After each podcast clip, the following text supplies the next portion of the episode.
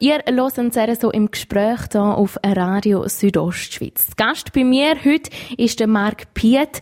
Er ist unter anderem Professor für Strafrecht und Kriminologie an der Universität Basel und das seit 26 Jahren. Herr Piet, Sie lehren ähm, Strafrecht und Kriminologie, also beschäftigen sich mit Sachen, die so eigentlich nicht dürften passieren und Bestrafungen, die auch daraus kommen.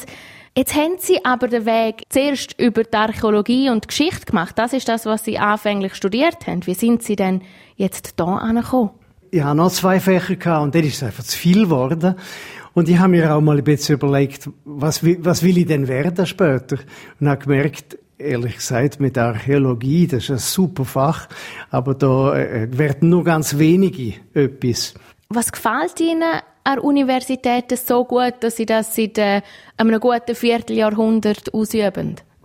Also ich muss sagen, ich bin begeistert von vor allem auch jungen Studentinnen und Studenten, die kommen an die Uni, ähm, das Fach zum ersten Mal, mit, das erste Mal mit dem Fach konfrontiert sind, mitmachen, interessiert sind. Das löst äh, auch bei mir eine Begeisterung aus. Ich finde das jetzt noch toll. Wie hat sich denn das Ganze auch verändert? Äh, Strafrecht, Kriminologie in den Jahren. Es ist ja recht viel passiert jetzt in dieser Zeit. Ja, eigentlich ähm, muss ich sagen, hat das klassische Strafrecht hat mir eher nachdenklich zurückgelassen. Es ist eher so geworden, dass wir mehr und mehr das Gefühl haben, ja, Strafe ist einfach die Lösung für jedes Problem.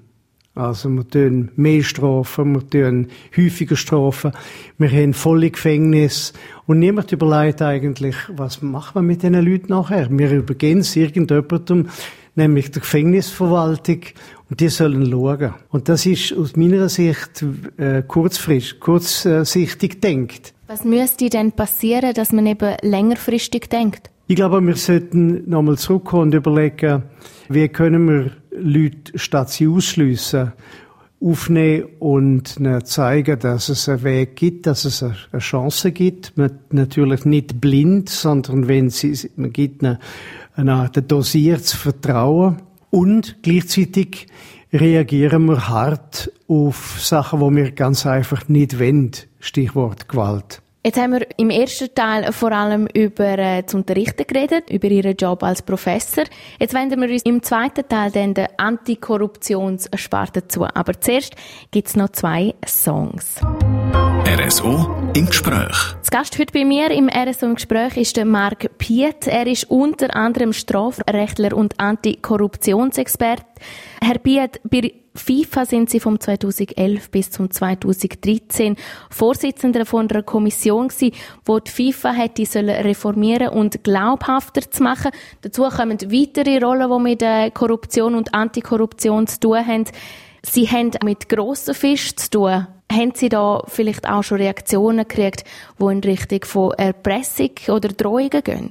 Ja, ähm, höchstens dadurch, dass Unternehmen gesagt haben, wir klagen sie ein. Äh, ich habe 25 Jahre lang eine Kommission geleitet bei der OECD, das ist eine internationale Organisation in Paris, wo ich geholfen, dass die 40 größten Industriestaaten sich Regeln gegen Bestechung geben. Und dort in dem Zusammenhang sind wir ganz hart auf Unternehmer losgegangen, vor allem auch Waffenhandelsunternehmen. Und die sind wiederum auf mich losgegangen. Von denen habe ich Drohbrief gekriegt. Und dann gibt es sehr lustige Briefe. Ich habe versucht, nach der FIFA Panama aufzuräumen, im, im Auftrag vom Präsident bis wir gemerkt haben, wir werden nur ausgenutzt, das bringt gar nichts. Und dann sind wir zurückgetreten. Und dann ist ein Brief gekommen von einem, einem Auslandschweizer, der gesagt hat, sie bringen überhaupt nichts auf die Reihe. Zuerst tun sie die FIFA fallen lassen und jetzt tun sie Panama fallen lassen. Mit ihnen ist es schrecklich. Das nimmt man ja jetzt, ich sage jetzt mal in Anführungszeichen, weniger ernst als vielleicht äh, Drohungen von Firmen. Wie gehen Sie mit dem um? Bei der einen Firma war sehr lustig, die war sehr bösartig und dann am Schluss hat es ein Sätzchen versteckt, falls Sie unsere Fabrik anschauen kommen Dann äh, sind sie eingeladen und dann habe ich gesagt, es ist billiger, ich kann die Fabrik anschauen, als dass ich mich vor Gericht muss verteidigen muss. Ich nenne den Namen nicht, weil sonst kriegen wir jetzt gerade Schwierigkeiten. Wenn Sie jetzt so tätig sind als Antikorruptionsexperte, wie muss man sich das vorstellen? Sind Sie da ständig unterwegs und befragen Leute oder ist es mehr ein Bürojob? Das kann beides sein. Normalerweise ist es ein Bürojob.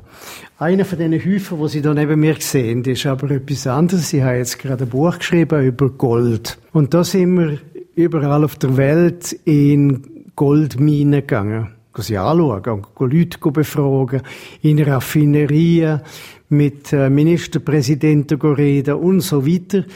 An einem Ort mag ich mich erinnern, sind wir auf 5300 Meter ausgestiegen aus einem Jeep und haben müssen als erstes 300 Meter senkrecht den Berg auflaufen.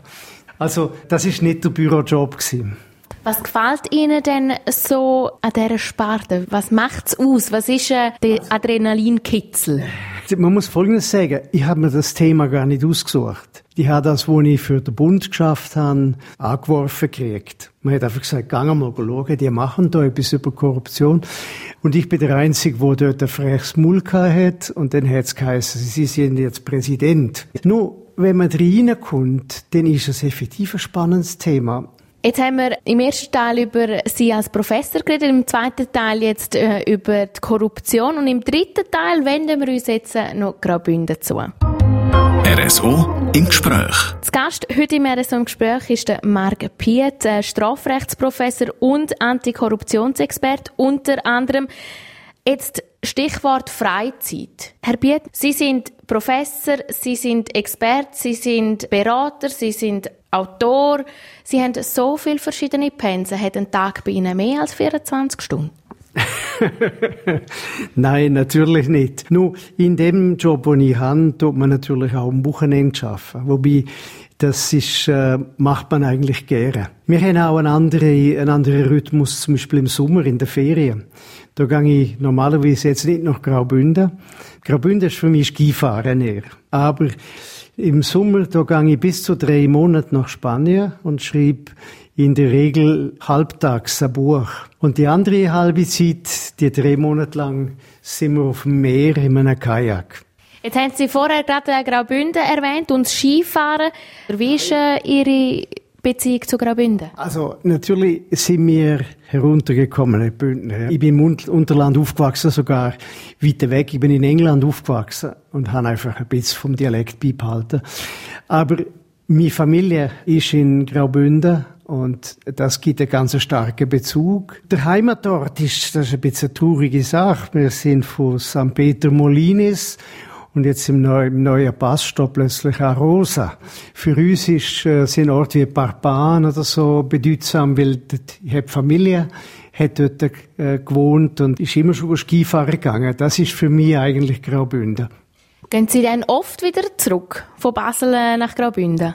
Äh, einige, einige Mal, ja. Und ähm, ich habe auch mit den Studenten schon einiges gemacht. Wir sind dann zum Beispiel nach Waltensburg gegangen und haben ein Seminar gemacht, immer im Winter. Also für, für mich ist Graubünden ein ganz besonderer Reiz, das ist klar. Jetzt sind Sie ähm, 66. Sie sind seit äh, 26 Jahren Professor hier zu Basel an der Universität. Kommen manchmal auch Gedanken zum äh, kürzer treten und vielleicht äh, zurück nach Graubünden für die Pension? Sicher, dass ich ab und zu raufgehe, aber wohne tue ich da unten. Und ich habe natürlich einen Haufen Bezüge noch ins Ausland. Also ich, ich werde nicht einfach aufhören, plötzlich von einem Tag auf den anderen. Aber äh, man muss sich schon überlegen, was man macht, wenn man pensioniert wird. Mitte nächstes Jahr. Das heißt, Sie werden pensioniert als Professor, aber eben die anderen Pensen, die Sie haben, die behalten Sie weiter? Ja, meine Partnerin lebt in Wien und äh, ich werde auch häufiger nach Wien können. Ich habe viel Auslandseinsätze auch. Ich unterrichte zum Beispiel in Cape Town in Südafrika. Das kann ich, solange ich Lust habe. Also von dort her gesehen, tut's mich jetzt nicht wahnsinnig bekümmern. Das, der Einschnitt ist eher, ich habe jetzt ein großes Team da von sehr netten Leuten, sehr loyalen Leuten. Und das Team wird aufgeben müssen. Aber bis dann geht's ja noch äh, eineinhalb Jahre. Dann wünsche ich Ihnen für die eineinhalb Jahre noch als Professor alles Gute und natürlich auch weiterhin für die Zukunft. Ganz herzlichen Dank Ihnen.